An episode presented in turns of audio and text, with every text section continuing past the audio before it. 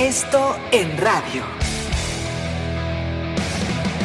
Esto, el diario de los deportistas.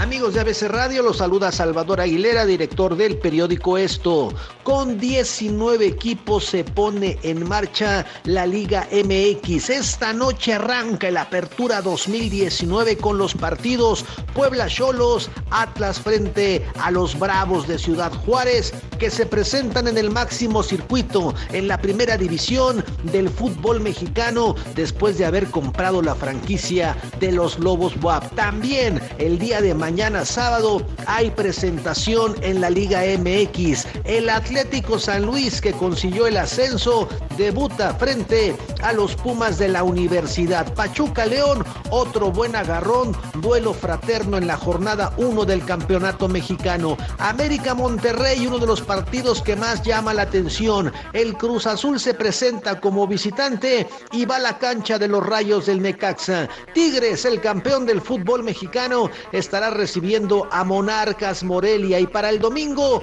Toluca Querétaro y atención que las Chivas que se metieron en problemas, tienen un amistoso en Estados Unidos frente al Benfica, tendrán que apartar un equipo para visitar en Torreón al Santos Laguna. De esta forma se pone en marcha la jornada número uno, descansa el conjunto de los tiburones rojos del Veracruz. Síganme en Twitter como Aguilera Esto. Hasta la próxima. Esto en radio.